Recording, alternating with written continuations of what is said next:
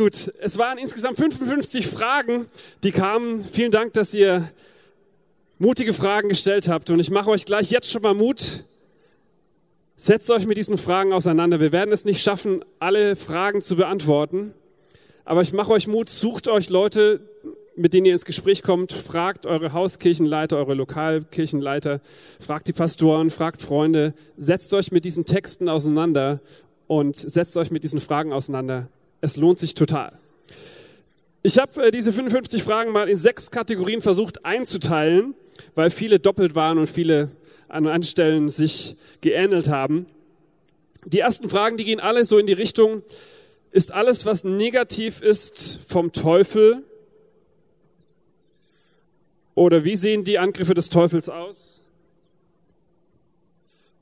Wie viel Macht hat der Teufel? Also diese ganzen Fragen.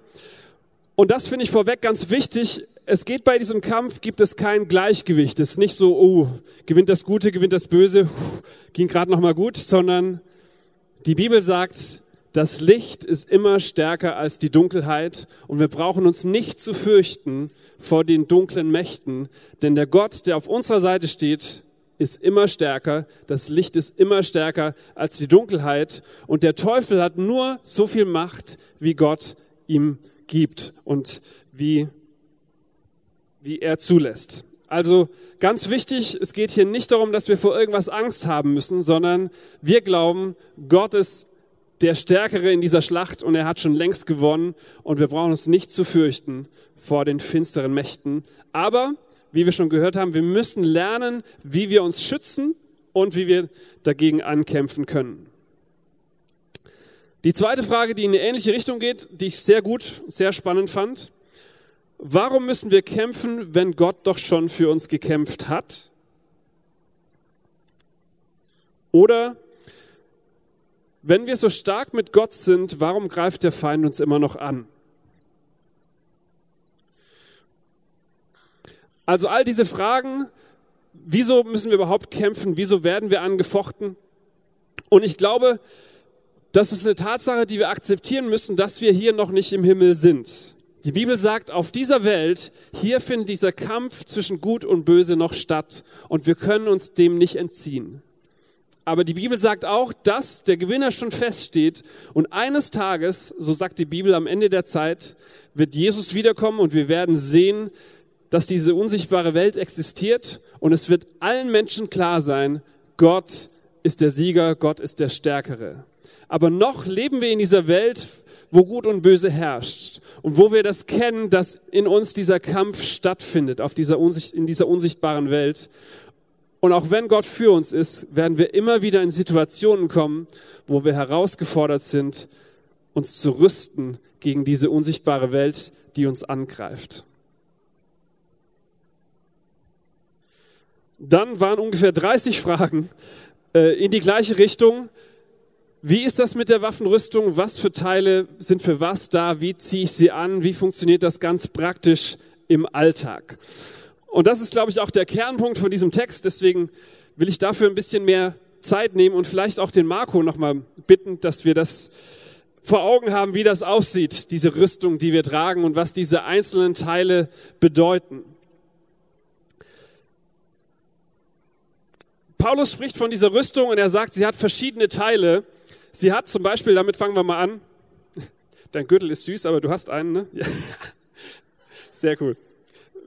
Der Gürtel der Gerechtigkeit, sagt Paulus, ist etwas, das uns schützt. Und das finde ich was ganz Praktisches für unseren Alltag.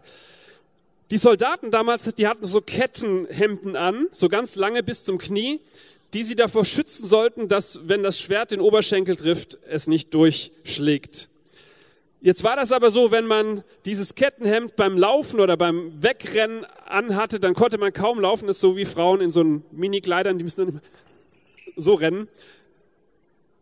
Dafür hatten die Soldaten diesen Gürtel, damit sie dieses Kettenhemd hochbinden konnten, an diesen Gürtel dran machen konnten und besser weglaufen konnten, besser flüchten konnten.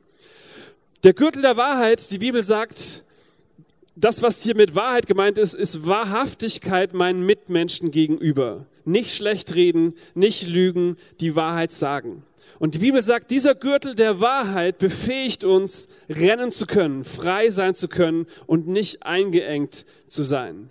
Der Gürtel der Wahrheit ist also was ganz Praktisches, wie wir uns rüsten können, indem wir die Wahrheit sagen. Dann spricht die Bibel vom Brustpanzer der Gerechtigkeit. Es gab zwei Dinge, da war der Soldat besonders verwundbar, das Herz und der Kopf. Diese Dinge waren immer tödlich, wenn sie getroffen wurden, deswegen hat man sie besonders gut geschützt. Und wenn Paulus vom Brustpanzer der Gerechtigkeit spricht, dann meint er damit die Gerechtigkeit unter uns Menschen. Also nicht so sehr meine Gerechtigkeit vor Gott, sondern er meint, dass wir gerecht handeln, dass wir fair sind anderen gegenüber dass wir dieses Gerechtigkeitsgefühl, das wir ja haben, dass wir dem folgen und mit anderen Menschen gerecht umgehen. Das ist der Brustpanzer, der uns vor den Angriffen des Bösen schützt. Wenn wir wahr, wahrhaftig sind mit dem Gürtel und wenn wir gerecht handeln. Dann sagt die Bibel, sollen wir anziehen die Stiefel so ähnlich, äh, dass wir das Evangelium verkünden oder dass wir uns das Evangelium bewusst sind. Und die Schuhe, die waren im Kampf damals mit das Wichtigste. Man brauchte guten Halt, wenn man kämpfen wollte. So, wenn ich jetzt gegen Marco so, usch, äh, dann brauchst du gute Schuhe, damit du guten Stand hast, um gegen mich zu kämpfen. nee, habe ich doch Angst. Gute Schuhe. Und ich habe mich gefragt oder ich habe versucht herauszufinden, was ist gemeint mit diesen Schuhen zur Bereitschaft der Verkündigung der guten Nachricht. Und wenn ich den Text richtig verstehe, dann geht es nicht, da in, nicht in erster Linie darum, dass wir anderen von Gott erzählen, sondern es geht in erster Linie darum, dass wir die gute Nachricht verstanden haben. Dass wir verstanden haben, dass wir gerettet sind. Dass wir nichts tun können, um gerettet zu werden, dass es nicht um unsere guten Taten geht, sondern dass wir durch Gnade errettet sind. Das gibt uns einen festen Stand in diesem Kampf. Und den Helm des Heils sollen wir anziehen. Was ist damit gemeint? Es geht in eine ähnliche Richtung, dass die Bibel sagt, dass wir uns bewusst sein müssen, dass nichts und niemand mehr uns von Gott trennen kann. Dass wir gerettet sind, erlöst, befreit. Die Bibel spricht davon, dass das was ist, was wir nicht selbst aus eigener Kraft tun können, sondern was Gott uns schenkt. Das war ganz spannend damals. Der, der Soldat, wenn er seine Rüstung anzog, der zog sich diese Stiefel und den Brustpanzer und den Gürtel und so, das zog er sich alles selbst an. So, das ist deine Verantwortung, das macht niemand für dich, das musst du selbst tun. Du musst dich selbst schützen. Aber es gab zwei Dinge, die hat der Soldat sich nicht selbst genommen, sondern der Hauptmann ihm gegeben.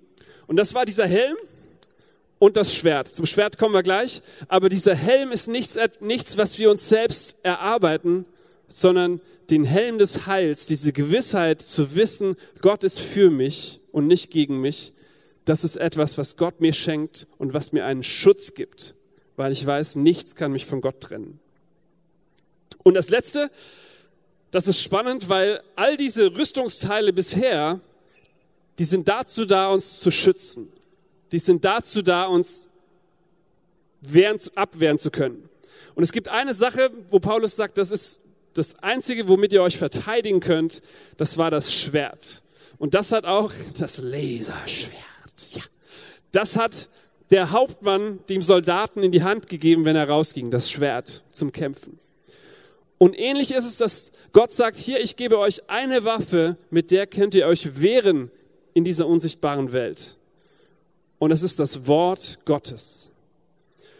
Und wir unterschätzen das so oft, wie viel Kraft das hat. Wenn ihr wissen wollt, wie ich das ganz praktisch mache, wenn es in meinem Kopf Lügen gibt, gegen die ich ankämpfen muss, dann suche ich in der Bibel die Wahrheit gegen diese Lüge und ich lerne sie auswendig, ich schreibe sie mir irgendwo hin, ich tue sie auf mein Handy, damit ich sie immer vor Augen habe und ich kämpfe mit der Wahrheit Gottes gegen diese falschen Gedanken in meinem Kopf. Es gibt einen Vers, den lese ich euch mal kurz vor, aus dem Korintherbrief, wenn ich es denn finde. Na, 2. Korinther, Vers Kapitel 10. Ich bin zwar nur ein Mensch, aber ich kämpfe nicht nach Menschenart.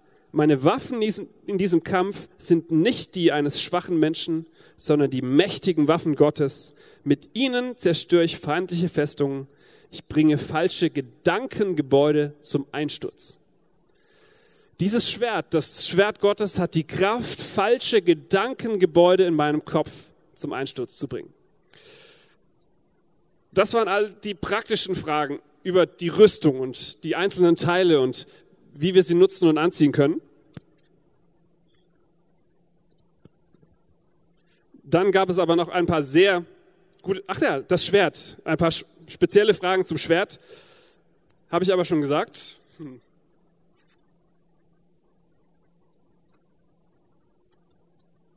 Genau, welche Waffen gibt uns Gott und was ist mit dem Schwert? Hatte ich schon gesagt. Und die Waffenrüstung, die wir benutzen können. Dann habe ich zum Schluss noch ein paar Fragen, die fand ich so gut, dass ich die extra rausgepickt habe. Warum haben wir noch ein so geringes Selbstwertgefühl, obwohl wir Christen sind und glauben? Oder warum geben wir Satan überhaupt Macht, wenn das Böse doch schon besiegt ist? Oh.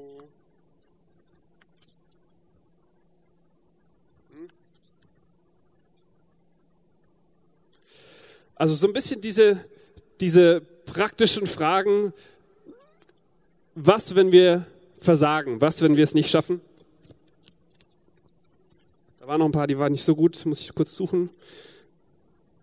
Ah ja, hier, was ist, wenn ich vielleicht gut gerüstet bin, aber trotzdem zu schwach zum Kämpfen?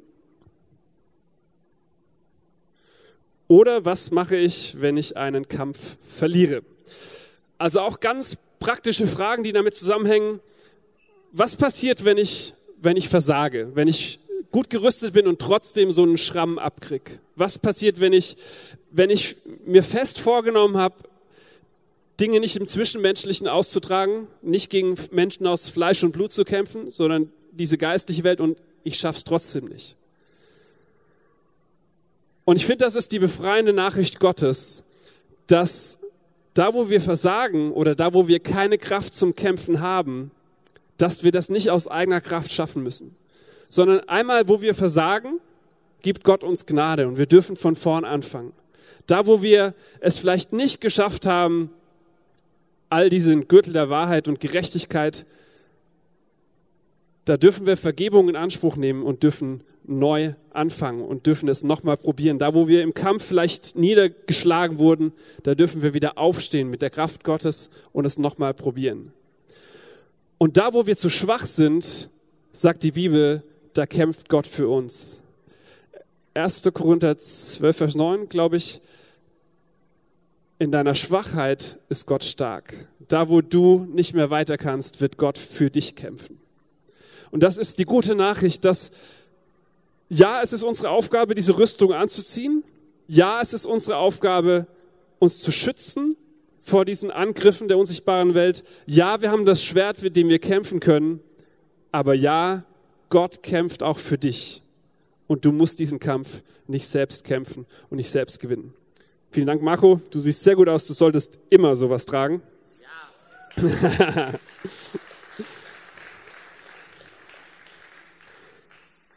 Ich habe überlegt, was kann ich euch ganz praktisch mitgeben für nächste Woche? Wie können wir das umsetzen? Zwei ganz einfache Dinge. Das erste,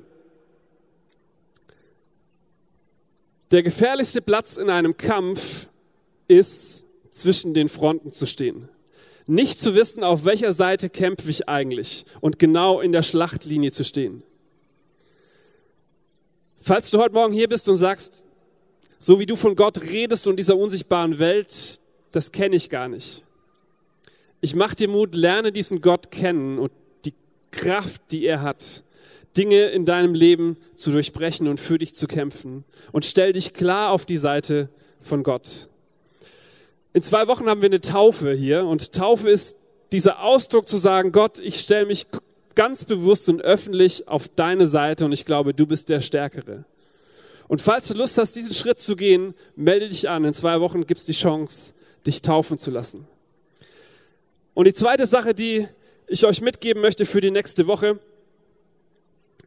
war auch eine Frage von euch. Bei dieser Ritterrüstung gibt es einen Punkt, der nicht geschützt ist. Und das ist der Rücken.